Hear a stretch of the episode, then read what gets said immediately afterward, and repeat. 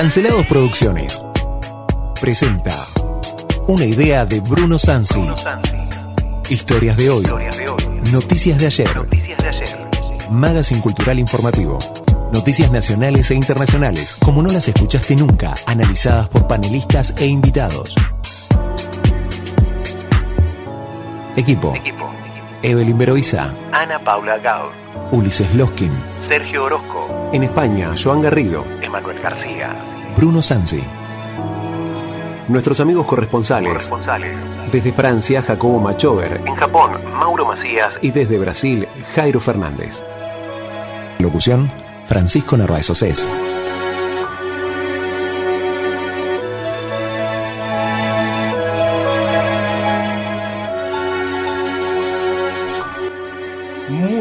Tardes, ¿cómo están ustedes? Hoy es sábado 12 de noviembre y nos encontramos en nuestro programa Historias de hoy, Noticias de ayer. Eh, estamos presentes el señor Sergio Facundo Orozco. ¿Cómo está, señor Orozco? Buenas tardes a todos, ¿cómo les va?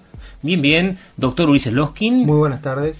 el señor Emanuel García. Muy buenas tardes. Bruno Sansi quien les habla y en la puesta en el aire el señor Carlos Orellano. Queríamos comenzar hoy, hoy no vamos a tener noticias, pero sí vamos a tener un saludo muy sentido y muy querido para nuestra colega María Noel Guerrero, que tendría que estar acá con nosotros, pero lamentablemente eh, se dio el fallecimiento de su padre, Eduardo Carlos Guerrero a los 71 años.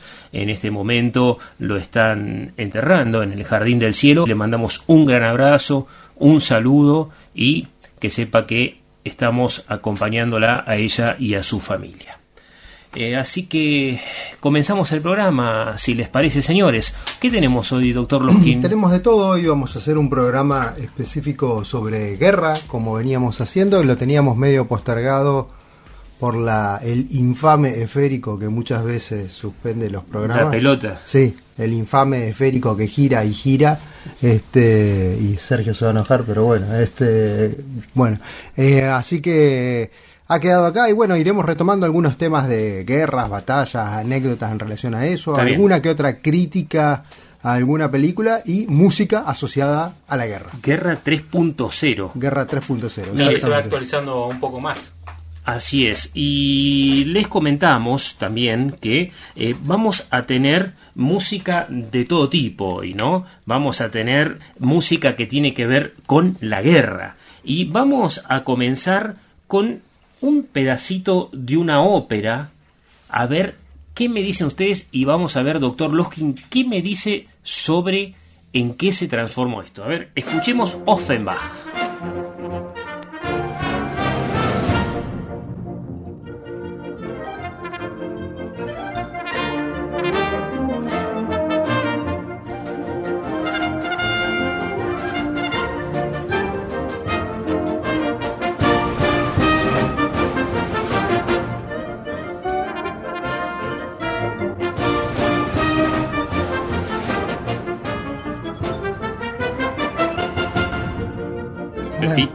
Hola, don José. ¿Qué estamos escuchando eso?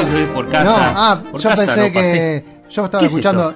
From the Halls of Montezuma ver, to the coast of Tripoli. Se va a volver No. loca nuestra audiencia. Contame ¿Qué qué, estamos escuchando? escuchando. No sé, a ver, estamos ¿qué- qué es escuchando esto? Offenbach, pero Esto evidentemente. es una cosa de locos. Mirá lo que uno encuentra por investigar. Esto. Ahí está. Ahí va. Ahí. Ahora sí. Ahora sí. Esta es la banda de marines de Estados Unidos que está tocando una ópera que tiene 200 años. Un poco más también, sí. Sí, un poco más también, pero eh, lo interesante es que esta ópera terminó convirtiéndose no En- solamente en Hora Don Pepito, la Don José, sino también en, En la el- marcha, en el himno de los en el marines. libro de los marines. ¿Y por qué viene a colación, arrancando un poco con las efemérides y todo lo que va a ser el programa de hoy en relación a la guerra? El 10 de noviembre de 1775, ¿bien? Sí. Eh, o sea, un año después de la independencia norteamericana, básicamente. Cuando vos decís el himno de los marines, te referís a que viene de esta música. Exactamente. Bueno, el 10 de noviembre de 1775 se funda el cuerpo de marines de norteamericanos, los más comúnmente conocidos como los Marines. Y unos años después empiezan a usar una música que ya tenía unos años de antigüedad, ¿sí? que es esta ópera Offenbach, Sí. que es francesa. Pero dicen que es española también. Aparentemente también había algo español porque la utilizaron los carlistas también. Eh, no vamos a pasar a la versión en español porque lo vamos a borrar loco, pero sí escuchamos la de El cuerpo de marines. A ver.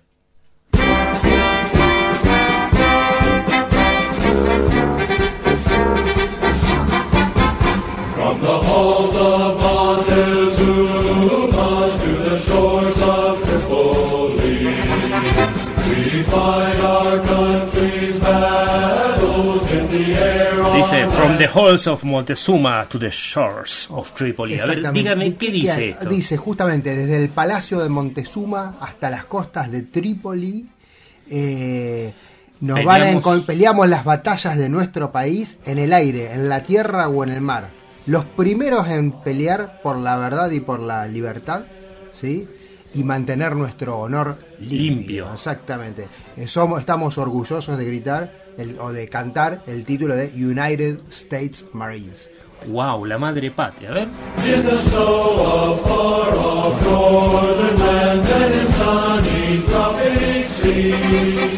Ahora, ¿por qué el Palacio de Montezuma? ¿Por Guerra 3.0. Guerra 3 puntos? Ahí hace referencia, ¿no? Al Palacio de Montezuma, tiene que ver con la guerra eh, entre México y Estados Unidos. Y hoy vamos a hablar Ah, también vamos a hablar de eso exactamente, de donde, bueno, toman el Palacio eh, mexicano de, de México y las costas de Trípoli, la, fama- la famosa batalla de Trípoli, que fue la primera batalla que Estados, la primera guerra que Estados Unidos declara. Vamos a hablar de Trípoli también hoy. Vamos a hablar de Trípoli. ¿Sí? ser. Sí, sí, hoy vamos a hablar de Hay todo de esto. todo Vamos, poco. Guerra 3.0 es el programa que pidió Ulises. Como la vez pasada viajó y después vino el fútbol, pidió el programa de la guerra. Así que bueno, en eso estamos, eso vamos a hacer hoy. Vamos a contarles las efemérides, las que se refieren a la guerra. Seguramente Sergio va a decir alguna. Sergio, ¿leíste las noticias hoy? Sí, sí. por ¿Leíste los supuesto. encabezados? Por supuesto, hice un trabajo muy fino. pero sabes que tengo mucho miedo de hablar de guerra, porque ayer estuvimos opinando con Bruno sobre el documento que lanzó el INADI sobre cómo tratar el mundial y cómo tienen que referirse los periodistas ante el suceso deportivo que va a tener ahora a fin de año. Sí, nos sacaron la basura. eh. Y yo no puedo, no sé cómo hablar, porque decía que no teníamos que usar el lenguaje belicista, pero este programa básicamente es eso, ¿no? Es eso, eh, está basado en eso. Está en nuestro espíritu. Así que bueno, yo estoy medio con- controlado, estoy como at- atado, estoy atado de manos en este caso. Atado de pisma, atado. Atado de Prácticamente un prisionero, un prisionero de guerra. ¿Eh? Tenemos nuestro primer prisionero de guerra acá. Así que sí, el señor Sergio Facundo Orozco Tire de los Llanos. ¿Y qué les parece si eh, nos vamos a las efemérides incorrectas y ya largamos con todo? ¡Soldados! ¡Pelar los sables! Una vez pelados los sables, se corta al enemigo en pedacitos, se vierte hasta la última gota de sangre, se baten todos bien sobre fuego de metralla y se sirve a la patria o bien en el molde.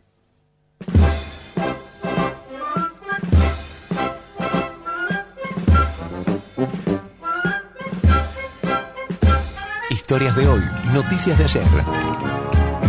Presenta. Ya el sol asomaba en el poniente, Historias de guerra, ya el fondo surcaba el firmamento, efemérides incorrectas, y la patria, gloriosa y caliente, las que nadie quiere recordar.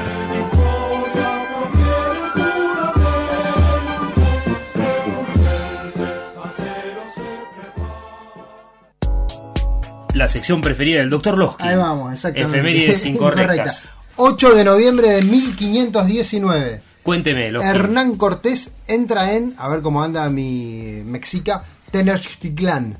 Tenochtitlán. Tenochtitlán, exactamente. No me donde se pro- donde, donde se produce el encuentro entre eh, vamos a- lo voy a decir y políticamente incorrecto, el colonizador, ¿sí? Eh, Hernán Moctezuma. Cortés- Hernán, no. No, di- discúlpame. A ver.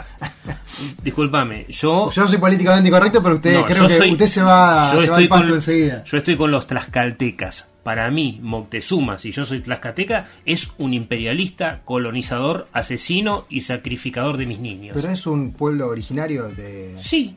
¿Y qué tiene que ver? ¿Por eso no mataban gente? Moctezuma hablando.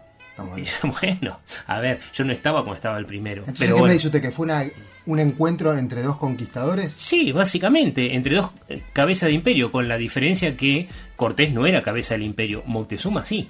Sí, además eh, es la cabeza de un estado centralizado, es decir, que tiene una, un gobierno básicamente fuerte donde- que se impone sobre el resto del territorio de lo que es conocido como Mesoamérica o el actual México. Sí, es más, si ustedes van a Netflix y miran eh, cómo se hizo Malinche, el documental de que habíamos hablado la vez pasada, de este espectáculo increíble que hizo Nacho Cano, Ignacio Cano en España, habla de los hallazgos arqueológicos de cuando cuentan los españoles que justamente los aztecas habían hecho eh, dos columnas gigantes con niños y mujeres sacrificadas y ya se hallaron esos restos, es verdad. O sea que acá no se salvaba nadie, no es que eran buenos porque estaban acá y eran originarios, es la historia del mundo, señores, bienvenidos, bienvenidos a la realidad. Como decía la eh, doctora Diana Cohen Agrest, el cielo sigue estrellado, lo veamos o no lo veamos, ¿no? Así que bueno, este, cuénteme, doctor Loskin, ¿qué me va a contar de Moctezuma? Bueno, de ese nada, es que- asesino local. Estoy leyendo los comentarios que agregaron a, a las efemérides, eh, algunos eh, absolutamente fuera de... De- ¿En serio? Sí, sí, sí. Qué vergüenza. Pero bueno, no importa, vamos a ponernos un poco serios. Eh, la, la historia oficial dice que Moctezuma II lo recibió creyendo que Hernán Cortés era un enviado de los dioses y por eso básicamente lo recibió en el templo de Axayacatl. ¿Qué? Axayacatl. Me está escupiendo de nuevo, doctor. Axayacatl. Yo pienso creer, o quiero creer que la realidad es que eh, no era tan ingenuo Moctezuma II, que se las vio medianamente feas en relación a eh, lo que ya se venía oyendo en relación a los conquistadores españoles y lo demás. Recordemos que ya de 1519, o sea, ya había pasado un tiempo suficiente como para que las voces corrieran y dijo, bueno, ¿de qué manera me siento a negociar acá con el señor para que no sea todo, para no salir perdiendo tanto? Pero parece que perdió bastante. En realidad lo que Moctezuma quería, evidentemente, era aliar sus fuerzas a Cortés. Lo que no se dio cuenta era el significado que tendría esa alianza. Hablando de significados, este ruido, este Historia. pitido, significa que nos vamos a la pausa y ya volvemos con Guerra 3.0. Historias de hoy, noticias de ayer.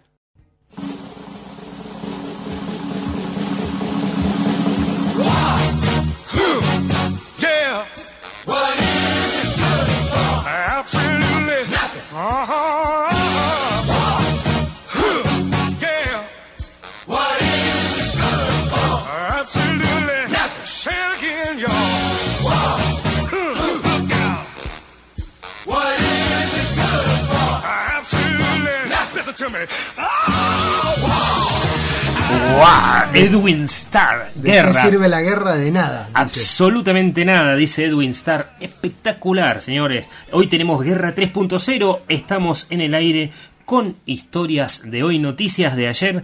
Presentes el señor Sergio Facundo Tiger of the Llanos Orozco. Prisionero En- de guerra. Prisionero, Prisionero de, de guerra, guerra. sin manos, decían acá recién, no sé por qué será. Este, un atleta encomiable, dice acá el señor. Y Emma García, el doctor Loskin, Bruno Sansi quien les habla y en la puesta en el aire, Carlos Orellano. Guerra 3.0. Hoy vamos, estamos hablando de Moctezuma, Sí, doctor. ¿qué pasó con Moctezuma al final? Porque los toma preso Cortés y y, y bueno. lo mata. A ver, se, hizo lo que, lo que se hacía. lo que pasa es que era lo que pasaba en la época. La guerra, en la historia de la humanidad, como usted bien lo dijo durante varios programas, usted que es psiquiatra, que sabe analizar estas cosas desde la profunda naturaleza esencial del hombre, el hombre es un ser jorobado. Exactamente. ¿sí? El hombre, hay, hay dos o tres cosas que siempre hace. Primero, buscar comida, refugio, este, estar tranquilo, reventar al prójimo. Y esa es básicamente la naturaleza. Después están todas las cuestiones que vienen con la corrección política, pero se logran con el paso de los siglos y con más o menos un cierto sentido de búsqueda de la justicia social, por así decirlo, ¿no? Este, entonces, eh, si bien había filósofos, por ejemplo, los filósofos griegos eh, tenían tiempo de dedicarse a la filosofía, porque ¿de qué trabajaban, Orozco? Y estaban dando vueltas por ahí en, tra- en tapos menores. En tiempos menores. Ellos inventaron el menores. gimnasio para ser más lindo. Les gustaba guerrear bastante igual. Les gustaba guerrear, les gustaba toquetearse entre ellos, porque básicamente el amor era amor entre hombres. En la época de Sócrates, Alcibíades, uno puede leer el Fedón, puede leer el banquete de Platón y cuenta justamente cómo el hombre amaba al hombre. La mujer era parte de una cuestión reproductiva. De hecho, en la Grecia antigua no había paredes, mejor dicho, no había puertas en las paredes de la habitación de las parejas, porque se consideraba que, que el hombre haga el amor o se reproduzca con la mujer o la hembra que le toque en ese momento, no era un acto privado, era un acto meramente reproductivo. El amor de los filósofos estaba reservado para hacer entre hombres, sonríe el filósofo Orozco, y también lo que tenía es que ellos tenían tiempo porque tenían esclavos. O sea, ser un hombre libre y practicar la democracia era que tenías un esclavo que te banque la parada, que te produzca la plata necesaria para que vos tengas tiempo para filosofar. ¿No es así, Orozco? Yo me estoy riendo porque estábamos hablando de Moctezuma y saltaste con, con estos muchachos que andaban en paños menores. Vos dijiste paños menores. Pero vos saltaste con los griegos. Y porque eran los que más paños menores tenían los griegos. Es más, tenían diseñadores de paños menores. Cuénteme de Moctezuma. Nada, una vez eh, ejecutado Moctezuma II por Hernán Cortés, eh, comienza lo que fue la caída de Tenochtitlán, ¿no? Básicamente, y el fin del imperio azteca como se lo conoció, como imperio colonizador de otras culturas Y mesoamericanas. cayó rapidísimo. Cayó exactamente. La característica del imperio azteca era que tenía, estaba concentrado en tres ciudades principales. De hecho, Tenochtitlán era una isla, una de esas tres ciudades. Y por eso se hunde México hoy, ¿sabía, doctor Loskin? Sí, sí, la sí. catedral, viste, que está medio torcida, porque ¿qué pasó? Esa isla fue rellenada eh, con tierra y hay Tierra, agua ahí abajo. Tierra, cadáveres, Detalles, detalles. Siempre. basura ¿Me está diciendo basura? todo eso. Pero bueno, está diciendo basura. es muy y me señala a mí, ¿eh? Es muy importante el dato que dij- dij- dijiste vos, que es el imperio azteca cae rapidísimo. No Rapidísimo. solamente por las contradicciones que tiene su pueblo de formas de expansión económica, sino también por la cantidad de enemigos que tenía que se juntan con los españoles para derrotarlos. Algo parecido pasa con el imperio inca en nuestro, nuestra parte del continente. eh, que- parte del continente. en el América Yo vengo de los barcos. de América del Sur, Sí. que justamente también su proceso de, de expansión territorial fue producido, como decíamos recién, por campañas militares sobre el resto del territorio. Un imperio que se centra en Perú, pero que se, que se expande hasta el norte de Argentina y hasta incluso Colombia. Sí, recordando a nuestro queridísimo Joan Garrido, que este año no está con nosotros, que trabaja con nosotros eh, allá en España, que decía Joan que es lingüista, la importancia de los lenguaraces, de los lenguas, de aquellos que podían traducir al otro idioma las propuestas políticas, la realidad, contarla, ¿no? Sin esta gente no hubiera sido posible el contacto directamente. ¿No? Y eso es importante de decir, porque mucha gente cree que conoce el mundo porque lo lee en su propio idioma, pero en el mundo pasan cientos de idiomas. Entonces, que uno, por ejemplo, nosotros hablamos español, que vos leas los diarios y leas los libros no quiere decir que sepas lo que pasa en el mundo. No, para nada, para Eh, nada, está todo mediado. Exactamente. Así que, y hablando del mundo, nos vamos a 1923. doctor 1923 exactamente, eh, unos años de finalización de la Primera Guerra Mundial, Alemania en un estado crítico, Eh, algo yo les digo, hiperinflación, pobreza, moneda que no valía nada, desabastecimiento, Autoritarismo. autoritarismo, algo parecido, Desprecio del otro. Desprecio, algo, cosas Libertinaje. raras, sí, cosas raras. Bueno, un tal eh, Adolf Hitler y un secuaz que tenía por ahí que se llamaba Erich Ludendorff intentaron un golpe de Estado eh, fracasado el 8 de noviembre de 1923. Van a ser ya El 100 Putsch. años, exactamente. El Virhalpush. Virjal Push. Porque se juntaban en una cervecería los muchachos a complotar contra la O sea- reciente derrotada República justamente de Weimar. Para traducir, Virjal Push es el golpe de estado de la cervecería. Exactamente. Así fue. golpe de Estado fallido, que fue Y abortado y ahí lo meten preso, justamente a Hitler lo meten preso hasta 1932, Mm. casi sí que sale li- en libertad y empieza a tener más actuación política. Mire, doctor, le propongo, ¿qué les parece a ustedes? Yo les traje voces de la historia. Así que, ¿qué les parece que a medida que vamos hablando de los personajes, por lo menos para que la gente vea que estamos hablando de gente que existió, de gente que tenía voz, más allá de que sea autoritaria, buena, mala, fea, linda, flaca, gorda, en paños menores o totalmente cubierto, vamos a escuchar las voces de la historia. Les propongo escuchar un segundo, un cachito de un discurso de Adolf Hitler para que la gente sepa cómo se escuchaba a Hitler. du meine Arbeit für richtig hältst, ob du glaubst, dass ich fleißig gewesen bin, dass ich gearbeitet habe, dass ich mich in diesen Jahren für dich eingesetzt habe, dass ich anständig meine Zeit verwendet habe im Dienste meines Volkes. Arbeit. Gib du jetzt eine Stimme ab. Arbeit ja, significa trabajo. Y Arbeit macht frei, ¿sí? Trabajo. el, el trabajo te hace libre, te libera. Esta es la voz de Adolf Hitler. Así que obviamente alguna vez lo deben haber escuchado o visto en un documental. Sí, son muy famosos los discursos porque tienen toda una escenografía y una forma de filmarlos que básicamente impactaron muchísimo a la gente de esa época y también eh, cimentaron un poco la gran figura que era muy carismática, no solamente en Alemania, sino en muchos países de Europa y hasta incluso en Estados Unidos. Pero si fue el hombre del año en la revista Time en creo que fue el 4 o el 5 de enero del año 1939, Hitler fue The Man of the Year de la revista Time. Y a Charlie Chaplin lo echaron de Estados Unidos, porque él era inglés, por criticar a Hitler, ¿podés creer? Porque los grandes capitales norteamericanos, la Ford, obviamente empresas alemanas como la Siemens y otras multinacionales, lo apoyaban. ¿no? Sí, es más, eh, Henry Ford tiene un libro muy famoso que se llama El Judío Internacional, creo si no me equivoco, en el cual plantea justamente toda una crítica sobre eh, el pueblo de Israel o los judíos principalmente, ¿no? Sí, Rockefeller se enojó.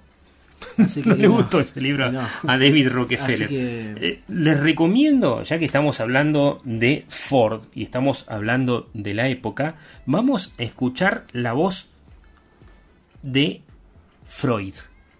La única grabación. po- po- me mira así como diciendo ¿qué? Ford, Escucha. Ford Freud, ¿qué? Ford, Freud, judío. Ah, Como Ulises, a ver. I discovered some important new facts about the unconscious in psychic life, the role of instinctual urges, and so on. Out of these findings grew a new science, psychoanalysis, Freud, eh, no Ah, Ford. Un, un dato de Freud, de Freud. Sigmund Freud. Sí, un dato de Freud que lo ha relacionado a la guerra, ¿no? Él eh, muere en 1939, eh, o sea, al comienzo de la Segunda Guerra Mundial, pero sus hijos, dos de sus hijos varones participaron activamente en la Primera Guerra Mundial, ¿sí?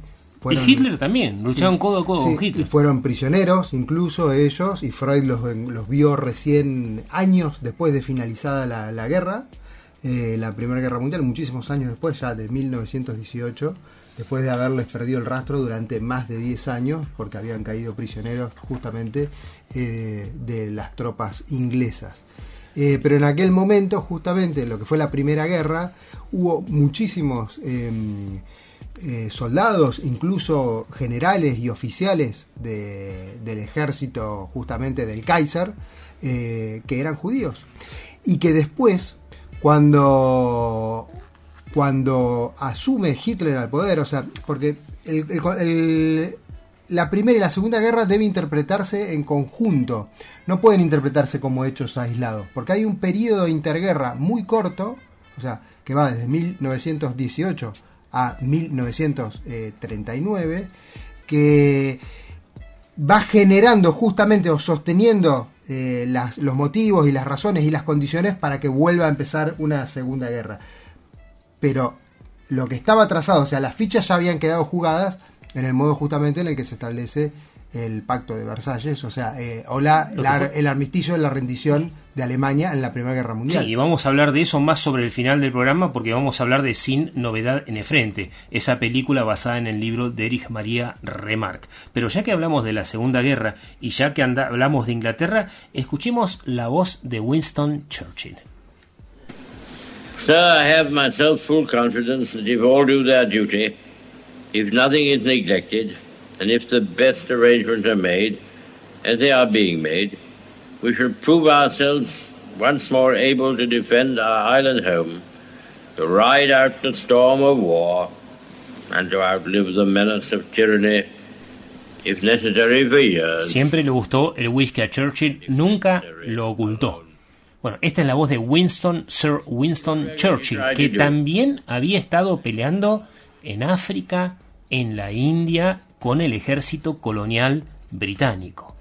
Exactamente, en, la, en la Primera Guerra Mundial. sí, Exactamente, y un excelente cronista y un increíble escritor. Winston Churchill, quien decidió, en contra de lo que los franceses habían hecho al principio, lo que fue el caso de Petain, enfrentar justamente a los ingleses y echar a correr una perdón a los ingleses a los alemanes me mira acá este Sergio Orozco feo a los alemanes justamente cosa que los ingleses y el mismo Chamberlain no quiso hacer ¿sí? Así que Churchill lo enfrentó y eh, fue una cosa impresionante la entrada de Inglaterra, no por la contundencia, sino por lo que significó el desgaste alemán, el desarrollo tecnológico posterior y lo que terminó siendo el desembarco en Normandía junto con los canadienses y los norteamericanos. La increíble obra de ingeniería que fue Normandía.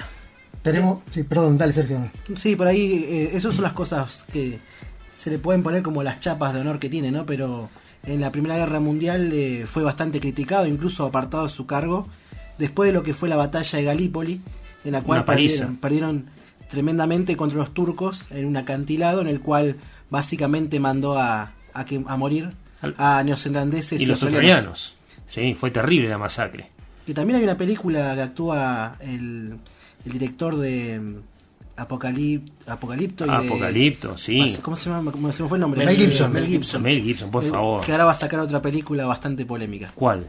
Voy a dejarlo como tarea No tenés para- ni idea. Sí, sí, No sí, tenés sí. ni idea, Sí, no, sí, no. sí, sí.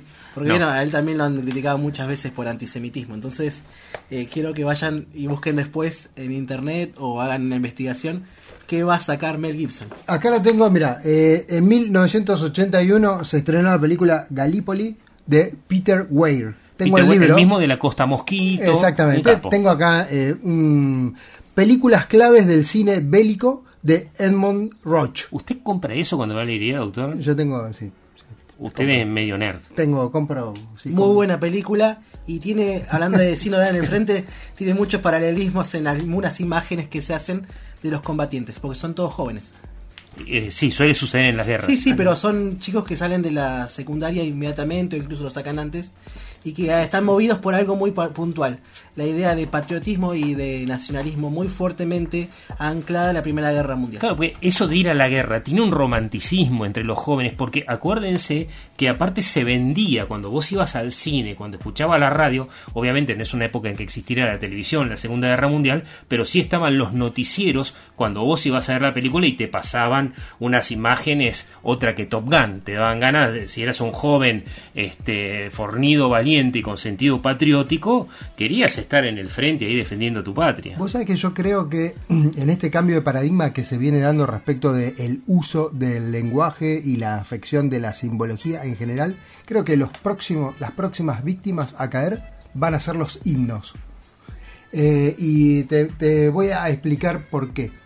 Porque gran parte de los himnos o de las marchas o incluso de las canciones patrióticas eh, hacen alarde o ostentación de determinados eh, modelos o actitudes que han entrado prácticamente en desuso. Eh, está de más ponerse a recordar el estribillo de nuestro himno nacional. A ver cómo dice, si alguien lo recuerda. O juremos. Por gloria a morir, señor.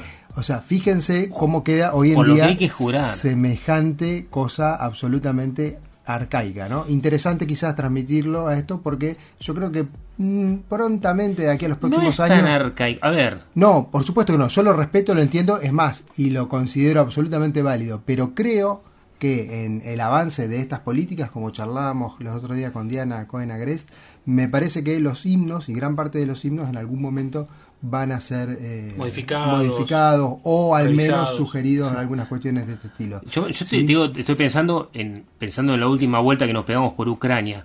Te digo que ese tipo de himnos ahí va a estar a la orden del día cuando esto termine. ¿no? Obvio que sí. Pero por ejemplo, yo te traigo a la memoria alguna canción que vos seguramente eh, recordarás, no creo los más jóvenes, porque en nuestra época, los días de las competencias de- escolares deportivas se cantaban. La Sí. marcha del deporte, ¿no? Sí, que marcha Decía, militar. "L- Luchar, luchar, en justa varonil, luchar hasta triunfar. Sí. eh, estas cosas que hoy en día eh, no creo que, que tengan mucho lugar. Pero bueno, pasamos a la próxima efeméride, si querés, dejamos... Cu- cuénteme algo de Egipto, de Palestina. Y ahora digo por qué Egipto. A ver. Bueno, tenemos que el 11 de noviembre, eh, Yasser Arafat, De 2004, sí, 2004. De 2004. eh, que fue presidente de la Autoridad Palestina, además fue presidente de la, de la Organización de Liberación por Palestina, eh, murió, exactamente, murió en el año 2004 en la ciudad de París. La ciudad de París. Interesante. Yo te decía Egipto porque la OLP se fundó en el Cairo. ¿Sabías? Con los que después serían los hermanos musulmanes, la Organización de Liberación Palestina. ¿Qué es Palestina, Sergio?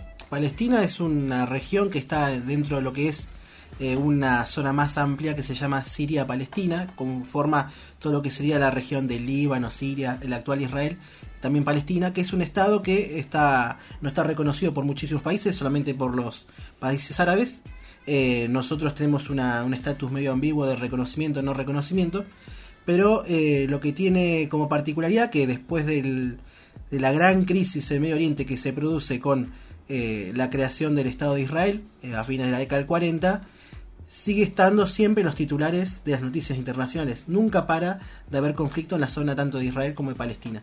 Palestina es un territorio que cada vez eh, es más chico, entre comillas, porque eh, hay diferentes políticas de avances, retrocesos, hay negociaciones, hay diferentes conflictos que han sucedido desde la década del 50 hasta hoy. Y bueno, Yasser Arafat es uno de los grandes referentes de la lucha de, de liberación dentro del pueblo palestino. Sabés que en el 73-74, creo, Arafat fue a la ONU y eh, dijo en su discurso, tengo aquí en la mano, en una mano tengo una rama de olivo, que significaba eh, la paz que él proponía en ese momento con el Estado de Israel, y un arma en la otra, decía, y les digo a todos, rueguen porque no se me caiga la rama de olivo. Yasser Arafat tenía una voz un poco de chico en ese momento. Escúchenlo en ese discurso. بغصن الزيتون في يدي وببندقية الثائر في يدي فلا تسقط الغصن الأخضر من يدي لا تسقط الغصن الأخضر من يدي لا تسقط الغصن الأخضر من يدي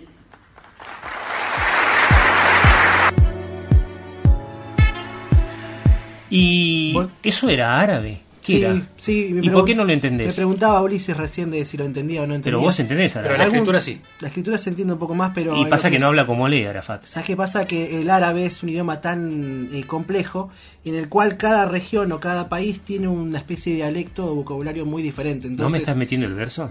un poco sí, un poco Ah, no. bueno. También esto me estoy autojustificando, pero no, es muy interesante ver eso, que el árabe se habla desde Marruecos hasta eh, Irak. Es una región muy grande, norte de África y casi la mitad de, de Asia. Entonces, eh, una persona de Marruecos, por ejemplo, no se entiende casi nada con una persona de Líbano y ni hablar con alguien de Irak. Hay mucha diferencia entre los diferentes tipos de, árabes. Eh, un dato interesante respecto de Yasser Arafat, o sea que en 1994 eh, recibió el Premio Nobel de la Paz, ¿sí? el, el que más el premio Nobel que más ha perdido valor, ¿no? nosotros tenemos Sí, uno. el más degradado de bueno, el más degradado de todo, junto a Isaac Rabin, justamente, y Shimon Pérez. eh, Por los acuerdos de Camp David fue. los acuerdos de Camp Davis y el acuerdo de Madrid y de Oslo en de cuanto a la paz eh, entre el Israel y Palestina y toda la región del recibe Medio Clinton, Oriente. Pero nada, o sea, son cosas que, que- o sea, todo queda esto hay que resaltarlo porque todo queda en la formalidad, ¿no? Aparecen las noticias argentinas. Si uno agarra un diario de hace 30 años atrás, ve, crece la inflación, desabastecimiento, control de precios. Bueno, si uno agarra un diario de Israel, eh, 30, 40 años atrás, se va a encontrar con lo mismo. Nuevo acuerdo de paz, nuevas incursiones. De, o sea, la, la historia se repite y se sostiene y se mantiene constantemente, mientras un montón de políticos de diferentes ramas, como el mismísimo Simón Pérez o eh, Isaac Ra- Rabin, o sea, se sientan a negociar, incluso son galardonados con premios Nobel, con Yasser Arafat, una cosa, todo queda en la formalidad. Sí, y todos se van matando. Y todos se van matando y va quedando todo en la formalidad porque la situación humanitaria eh, del pueblo palestino o de la gente sobre la franja de Gaza sigue siendo muy compleja. Ellos o sea, viven en una situación de necesidades básicas insatisfechas y no justamente por culpa del Estado de Israel. ¿Sabés por qué se llaman palestinos? ¿Por qué? Se los puso el emperador Adriano. Claro, esa región era conocida como Filistina. Fi- los Y- filisteos de la y Biblia. Claro, de- de- de- deriva de filisteos. Los que mataron a Sansón. Sí, eso es una Los historia. que mandaron a Dalila. No, no, no, a ver. Es una historia Es la voz de Dios. Según. Está en la Biblia y vale también para el Islam. Acordate que la Biblia reconoce el Islam Ahora, lo de. Adriano fue una cuestión, eh, una movida estratégica. ¿Por qué? por justamente para corretear al pueblo judío de ahí, ¿no? A- Claro. a- a- al pueblo de Judea que estaba por ahí dando vueltas y reclamándolo como tierra propia. Entonces dijo, esto, militaba en la OLP, Adriano. eh, esto, se llama, esto se llama Palestina, los de a partir de acá son así y se acabó. Y no hay más vuelta para atrás, los echamos a todos. o sea que es la imposición de la voz de otro imperio el que le da nombre. Sí, señor. Pero los palestinos, bueno, yo conozco gente que dice cosas distintas. Y bueno, ahí están las cuestiones de la lucha por eh, también por los nombres que se utilizan actualmente.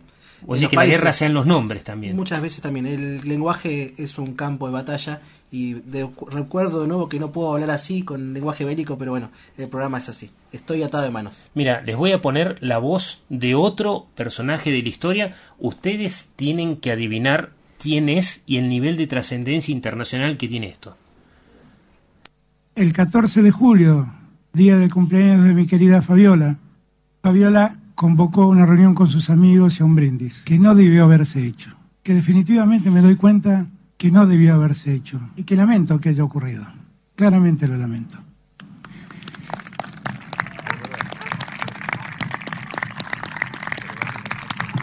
Y aplauden, ¿eh? Y Escucha esto. que, Revelación. y que mirado en retrospectiva, debía haber tenido más cuidados, que evidentemente no los tuve.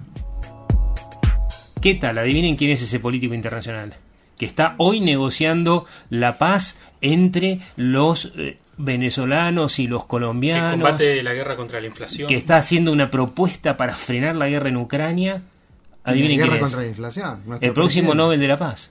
Es muy probable. Albert Pero que no te llame la, la- Fernández. Que no te que no te vayas a sorprender. A ver, se lo dieron a Osama a, a- a Obama, A Obama. a Obama, A Osama bin- Osama. se lo dieron a Obama. Os- Osama bin Barak. Se lo dieron a, Obama, o sea, ju- justamente, así A ver, que eh, se lo dieron a Clinton, que bombardeó la ex Yugoslavia. Se lo dieron a Yasser Arafat, responsable de Septiembre Negro y los asesinatos de los atletas en Múnich. Se lo dieron a Rabin. estamos, A estamos Obama, como decían recién, y bombardeo en el norte. Afganistán y Libia. y Libia. Y hablando de Libia, ahora, en cuanto vuelva, cuando termine la pausa, te voy a escuchar la voz de Muammar Gaddafi, pero en inglés. No producían una P ni aunque los revienten a los árabes.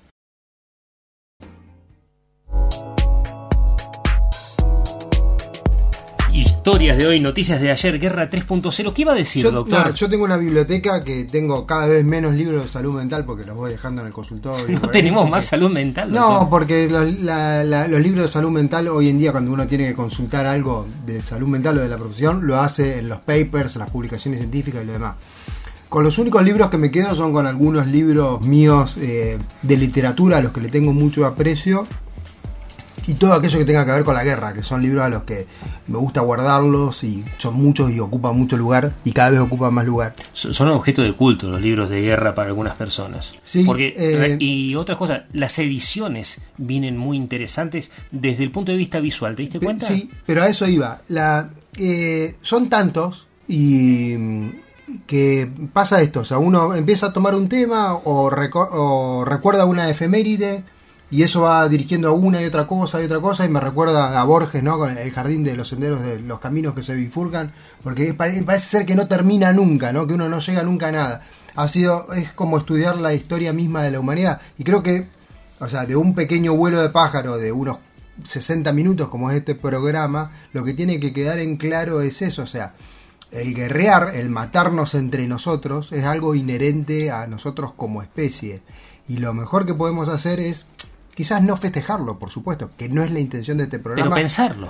Pero sí pensarlo como parte de eso y ver y entender cuáles son los motivos que han llegado a la guerra, que yo creo que te sobran los dedos de una mano para nombrar los motivos que eh, han llevado a la guerra al ser humano a lo largo de toda la humanidad. Siempre han sido los mismos. O sea, si no es o en, en la- quizá en la antigüedad por alguna dama, ha sido por eh, eh, algún desencuentro o algún rencor o Una ambición. alguna ambición y no mucho más. O sea, no realmente sobran los dedos de una mano, ¿sí?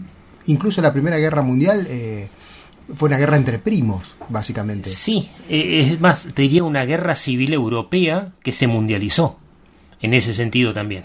Sí, una guerra civil, ¿no? Y ahí terminó metiéndose Estados Unidos y sacó una tajada impresionante. Y para algunos que no recuerdan, Italia peleó del lado de los aliados en la Primera Guerra Mundial, porque muchos piensan que Italia siempre estuvo junto con eh, el imperio austrohúngaro, con los alemanes, no, no siempre fue así. Y hablando de guerra, y habíamos hablado de Trípoli también, cuénteme, señor profesor Sergio Tire Loyanos Orozco, ¿quién fue este hombre que terminó tan mal, Muhammad al-Gaddafi? Muammar Muhammad Abu Minyar el Gaddafi. no me la compliqué, completo. Así que bueno, ese es el famoso No me personaje en árabe, ¿no? Recién. ¿Qué? No, no, No. para nada. Es el famoso personaje que fue militar, político y hermano líder y guía de Libia. Ese era su título oficial. Ese era un viejo verde. Era verde Tenía porque- un libro propio. Es más, se llamaba justamente el libro verde, donde presentaba todas sus ideas políticas.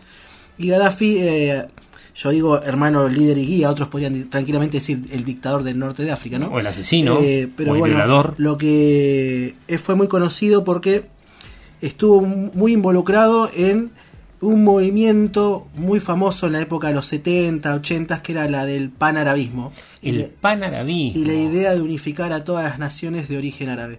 Eh, Al este principio le funcionó. Al principio funcionó, además, otro, ah, hubo experiencias, por ejemplo, Egipto estuvo un tiempo unificado con Siria, eh, pero bueno, eh, las ideas de Gaddafi estaban más inclinadas a lo que él llamaba el socialismo verde o el socialismo árabe.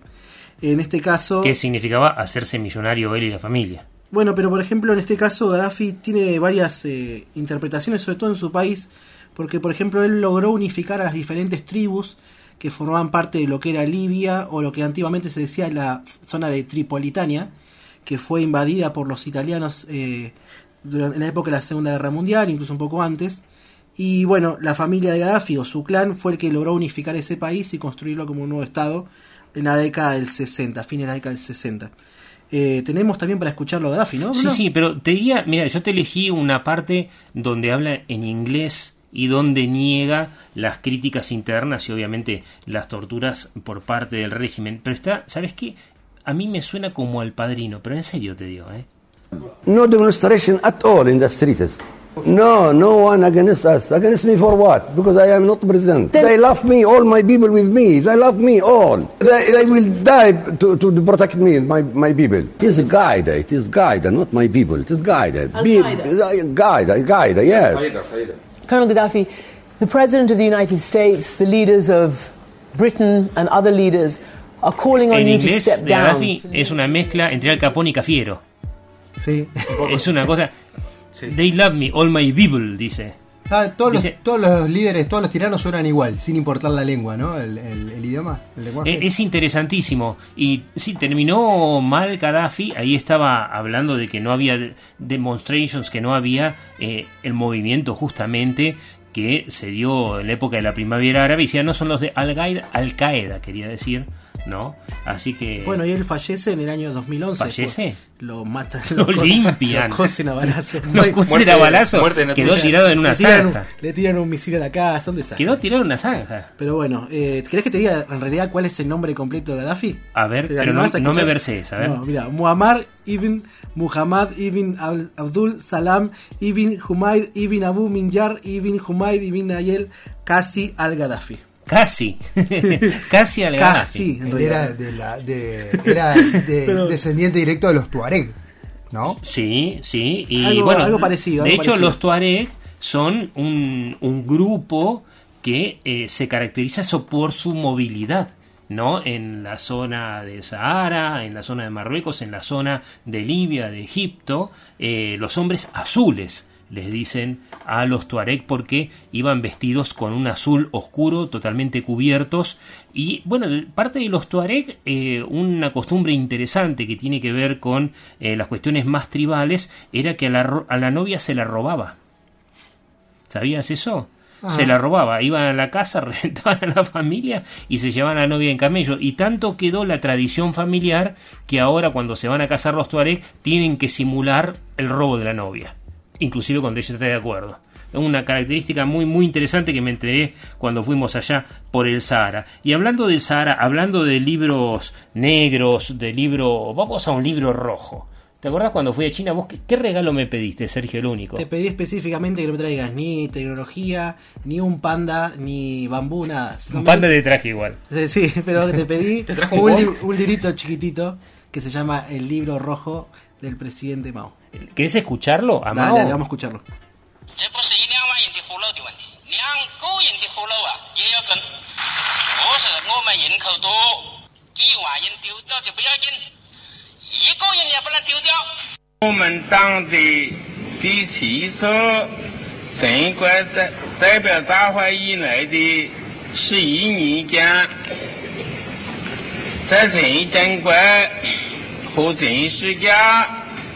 El primero era el Mao más joven re- declamando la nueva República Popular China y el segundo es un Mao de eh, una asamblea del Partido Comunista Chino. Contame de Mao, Sergio, ¿qué es esto del libro rojo? El ¿Y qué gran- tiene que ver Mao con la guerra? El gran timonel. El gran timonel, como era conocido Mao Zedong, que fue algo así como un presidente, el líder máximo del, del Estado chino y del Partido Comunista Chino, uno de los grandes referentes de, de la historia de ese país, y es además eh, el líder de una de las tantas revoluciones chinas, porque China tuvieron más en el siglo XX básicamente tres revoluciones. La primera es la revolución del Partido Nacionalista, la segunda es una revolución que fracasa y la tercera es donde Mao se hace justamente figura máxima en- dentro de lo que es China, justamente por lo que decían recién, la guerra, ¿no?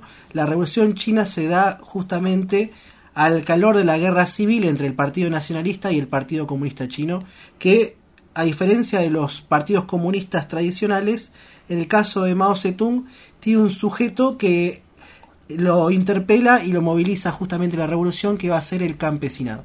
A diferencia de las revoluciones, por ejemplo la rusa que se basó en la clase obrera, en los trabajadores de Acá las no había, fábricas, no hay una sola fábrica. en el en caso China. de China, eh, los principales movilizados eran los campesinos. Sí habían trabajadores, sobre todo en las ciudades de la costa, Sí, que eran las ciudades más importantes. Millones y millones Pero de chinos bueno, el- ni la- sabían la- lo que era no, el mar. pero la astucia justamente de Mao fue justamente replegarse en un momento en el cual estaba siendo derrotado por los nacionalistas, se aparta de las ciudades y empieza a movilizar a los campesinos en una famosa epopeya que se llama la Larga Marcha. La larga marcha. Hablando de la larga marcha, eh, mandamos un saludo a quien está marchando, escuchándonos, Lorena Edith Waxic, profesora, colaboradora con nosotros. Le encanta, ella viene al programa los miércoles, participa con nosotros y dice que le encanta esto de escuchar las voces. Ahora le vamos a pasar un tema musical, pero primero me voy a explicar Las voces de los protagonistas, ¿no? de los Nuestra- protagonistas. No, nuestra no, están no, no. No, nuestra voz ya es- La mía es una flauta, dale. Contame, Ulises. 14 de noviembre de 1909. Muere asesinado el coronel Ramón Lorenzo Falcón por el anarquista Simón Radovinsky. ¿Quién era Falcón? Era el jefe de la policía en aquel momento, ¿sí? Eh, y había sido el responsable de lo que fue la Semana Roja, que fue una manifestación de obreros anarquistas en Buenos Aires donde mueren dos obreros. Eh, Y hablando de anarquistas, fue- trajimos música trajimos anarquista. música anarquista, exactamente. Una colección que reunió el historiador Osvaldo, Osvaldo Bayer. Trajimos un cachitito para que escuchemos. Preste atención, habla de Falcón y de su asesino. Impresionante cómo los pinta.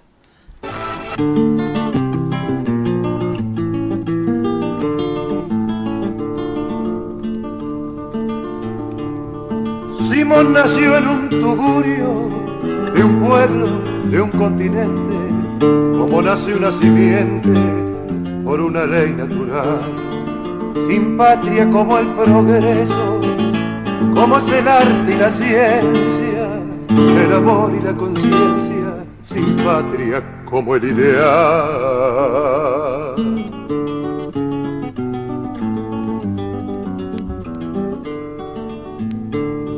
Falcón nació en un palacio, sonriéndole la fortuna, meciéndose en blanca cuna de pequeño Napoleón.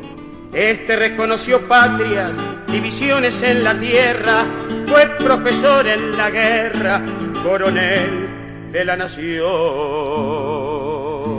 Nació en un palacio. Qué tipo malo.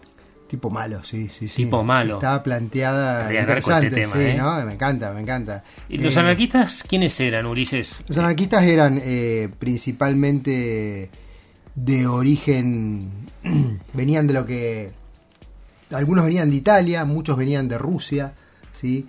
eran los emigrantes más eh, letrados, para decirlo de alguna manera, los más legos, que venían con algunas ideas del socialismo, un poco más evolucionados en algunas cuestiones, y venían eh, buscando un mejor futuro.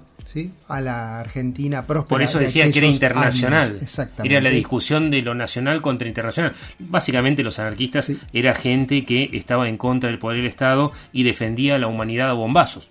Exactamente, sí, bueno, y de hecho. Ay, no, mira, eh, la cara que pone Sergio. De hecho, Simón. Simón No. Zurdo. Es muy interesante la historia de los anarquistas. Yo eh, podemos, me puedo comprometer a buscar eh, a un historiador amigo que tengo de La Plata que sabe mucho al respecto eh, para interiorizarnos. Pero eh, Simón Radominsky, después de la semana esta roja, donde se producen varios obreros, mueren varios obreros producto de la represión policial, decide tomar venganza contra el jefe de policía y eh, lo mata justamente el 14 de noviembre de 1909, le tira un bombazo en, o sea, en la puerta de la casa cuando él sale. Esta es la imagen... Eso eh, es el fin de la Patagonia rebelde, ¿no? es la imagen, claro. Es la, la imagen, del bombazo, exactamente. del héroe del mundo que revienta al policía. Después de eso va preso a Ushuaia, pasa varios años preso en Ushuaia. Simón Radovisky se fuga en reiteradas oportunidades de la prisión de Ushuaia y termina su vida en. eh, muere eh, peleando en la guerra civil española. ¿Qué es esto del internacionalismo, Sergio? Porque vamos a escuchar, ¿sabes qué? La voz de Trotsky. Ahora, ¿qué es esto del internacionalismo? Vos fíjate, para qué interesante, antes de ir con Está en Sergio ahí, está eso, está está- un para- no, para, No, no, no. interesante para, porque Simón Radovisky se va primero, se, se va primero a México, ahí aparentemente tú, tiene unos encuentros con, con Trotsky, este, y después va a se queda ¿Sí? en España. Escuchamos a Trotsky primero y después le preguntamos a Sergio, pues estaba en otra. Uno toma uno. Porque está en México y se toma uno. If I begin my short address to you in my very im- imperfect English by addressing my warm thanks to the Mexican people and to the man who leads them with such merit and courage, President Cardenas. When monstrous and absurd accusations were hurled at me and my family, when my wife and myself were under the lock and key of the Norwegian government, without being able to los rusos no se llevan bien con el inglés, Sergio. ¿eh? No, no sé. Corregí, Sergio, No sé. corregí el. Corregí, Son- dale, dale, Corrija, corrija. No, Dale. porque vos me estabas Danos acusando, duro. Vos me estabas acusando de que estaba distraído. Estaba distraído. No, estaba re- revisando un nombre, porque en realidad la imagen de la es la famosa película, ¿no? De la Patagonia Rebelde, el encargado de ajusticiar a esa persona no era Radovisky, sino que era eh, Kurt o Kurt Wilkins. Te pido perdón. No, no, no, no, no. yo no- ¿Kurt o Kurt? No hay necesidad de pedir perdón. Acá estamos para Kurt aprender Kurt. y enseñar. ¿Qué? Kurt o Kurt. Eh, en realidad es, para mí es Kurt, pero bueno. Ya que hablabas de Trotsky, eh, hay un libro de Marcos Aguinis que se llama Corre Liova, que es la historia de Trotsky, o sea, hecha novela, eh, vista por Marcos Aguinis, muy lindo libro. Y vos sugerías también una serie. Antes de que nos vayamos a hablar de Sin Novedad en el Frente, les voy a poner una voz que habla de las mujeres, en inglés. De África viene muchacho, señor de la guerra. You must tell our women's in Uganda to work very hard. You must not make the women's of Uganda very weak. They must get up quickly in the morning at about 5 o'clock. They are ready in Nakasero, preparing, ready to sell vegetable and everything in the shop. The duty of the woman is the house woman. He knows how to keep house very well. If he can do that, let me make first examinations, appoint women to be the managers of hotel. If he's well educated, he has got Te that digo, yo no- si bien es machista, yo no se lo diría en la cara, porque es Idi Amin Dada. ¿Sí? Idi Amin Dada, el dictador de Uganda, hablando que el papel de la mujer es en la cocina. Otra voz de la historia. Idi Amin. ¿Recordamos quién era?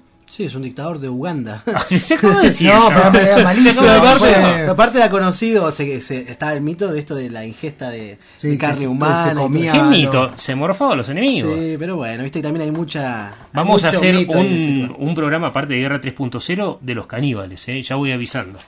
Los caníbales, Caníbales. de la historia. sí. Pero nos queda tiempo. El tema no, de- no, hoy no. ¿El Hoy tema no. de Cerati? Nos quedan unos minutos para hablar de. Sí, Emma, contanos, contanos de la peli mientras nos va poniendo una buena cortinita. Sí, estamos re- refiriéndonos a la peli, a la película Sin Novedad en el Frente, la nueva adaptación de la novela de Edward, eh, perdón, la novela de, mm, de Erich María Remarque Exacto, exacto. Conocido por sería- Arco de Triunfo, Las armas miran hacia atrás, también una película donde él también actúa. Igual, esta es una adaptación alemana eh, que saca Netflix. Que está ahora en semanas, cartel. Que está ahora estrenada. No vamos a spoilear nada porque es una película bastante nueva. Pero, habla de una fecha que tiene que ver con ahora, que es el fin de la Primera Guerra Mundial, porque la película pasa en ese día gran parte, ¿no? Sí, porque justamente el día de ayer se recordaba, en el año 1918, la, donde el imperio eh, alemán firma la rendición para poner fin a la que se conoció como la Gran Guerra, lo que estábamos charlando hace, hace un rato y justamente al tono de la temática del programa de hoy. Pero es muy interesante. La, ¿Vieron la serie, la película? Yo la vi y me encantó. A Me pare- pareció muy buena para los jóvenes, sobre todo. Sí, me pareció, Sí. a mí me pareció muy buena.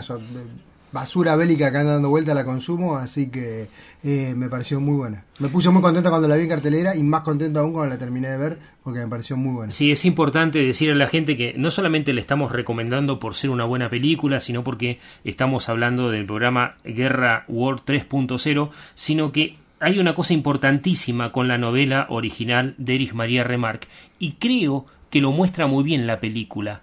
La vida de una persona no vale una guerra. Ese fue el mensaje pacifista de Erich María Remarque que marcó el fin de la Belle Époque, el comienzo del siglo XX, te diría. Exacto, además hay muchas reflexiones que se pueden sacar. eh, una de las claras es eh, justamente que no es más que otro hombre el que está al frente. Y, y cómo, y la, hay muchas escenas muy significantes de la película. Muestra también de una imagen muy clara de la, de la frontera, cómo se va movilizando. Cómo los soldados van al frente del, y cómo esa, esa niñez que transforma en hombres de forma tan cruda, de una manera tan cruda y tan rápida, a justamente a los cuatro integrantes. Y en hombres la- tristes, ¿no? En hombres, En hombres tristes. tristes. Las miradas, las miradas de la película son espectaculares. Sí, la fotografía que tiene es increíble. Yo tengo acá del libro este que les comentaba hoy, eh, Películas clave del cine bélico de Edmond Roch.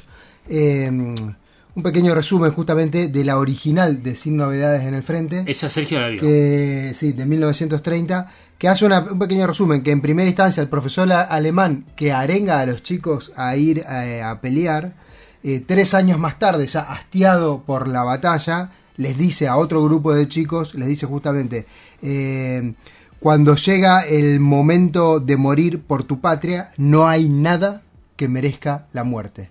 Y en ese momento, y después justamente le toca eh, volver a partir a la batalla, justamente eh, cuando está hay una parte que está él mirando el aletear de una mariposa, lo mata un, un francotirador este, y, y muere en ese momento. Y no solo eso, la guerra había terminado. La guerra había terminado hace unos minutos atrás. Es vital resaltar eso que hizo Ulises porque vemos la importancia que tienen justamente los educadores, los profesores. Es el profesor, Cantorex se llama el personaje, que justamente convence y moviliza a sus alumnos para ir a la batalla, ir a la guerra. Y, y una cosa impresionante, no estamos spoileando, ¿eh? No, Aviso no. que no estamos spoileando porque Ulises está hablando de la película de la década Del 30, del 1930. y Sergio de- está hablando de la- del libro de la novela. y de la novela, ¿sí? Y la última película, la que está abordando Emma, no respeta el guion original y eso está muy bueno. Entre, entre la del 30 y la del 79, que es una producción, coproducción alemana e inglesa, a mí me gusta más la del 79. Se nota mucho la importancia y todo el viaje que está haciendo el protagonista y de cómo va reflexionando sobre El la- viaje interior, decís. Exactamente. Pero además hay un viaje que realiza el protagonista que está bastante interesante porque se mezclan las dos cosas. El traslado físico en el espacio, pero a su vez eh, la reflexión que va haciendo sobre la contienda. O sea que vos entonces decís, no miren solo al Netflix, sino que busquen la película del 79. Y la del 30, porque la del 30 tiene esta cuestión de, de la transición entre el cine mudo y el cine con, con audios, obviamente tiene diálogos y todo eso, pero es bastante teatral. Ah, y otra cosa, hablando de audio, de esta película, la de Netflix, tiene audio 4.0. En realidad tiene un audio en 4D, perdón, no en 4.0. Es impresionante. Sí, si vos te pones los auriculares y el tiro viene a la izquierda, lo escuchás de la izquierda, lo escuchás de atrás, lo- es una cosa impresionante, ¿no? Así que quien tenga la posibilidad eh, y tenga un televisor bien habido en su casa, digo bien habido porque hay ladrones de televisores por todos lados en este momento, póngase un buen auricular de alta calidad y si puede, escúchelo. Ahí tiene el libro en PDF Sergio Eris María Remar, se encuentra en internet. Fácilmente pones el título, el autor y aparece. ¿Cómo se llama el libro? Sin novedad en el frente, de Eric María Remarque. Remarque. Erich se escribe. Sí, se escribe Erich. Es importante porque a veces Para escribir. uno eh, se confunde a veces los nombres. Eh, se encuentra fácilmente en internet para descargarlo y lo recomendamos justamente porque eh, muestra mucho esto de eh, la dualidad entre lo psicológico y lo que está viviendo efectivamente en la guerra.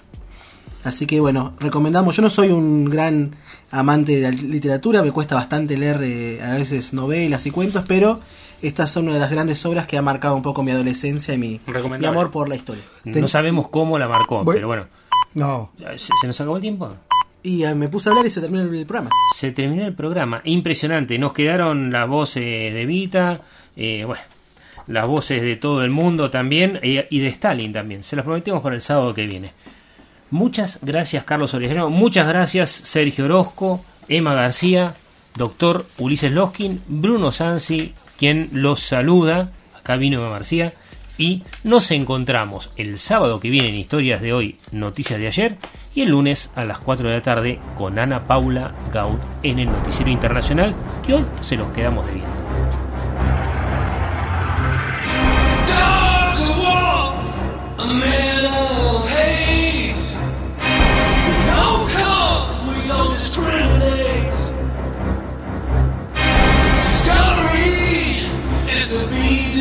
to.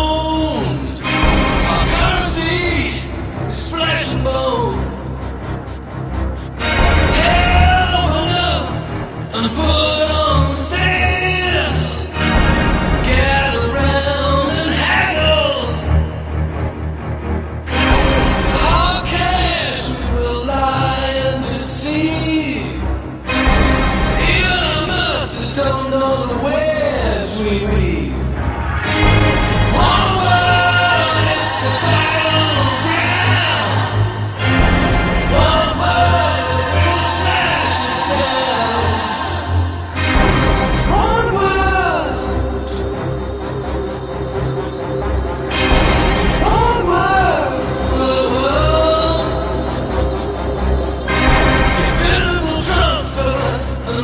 this was called.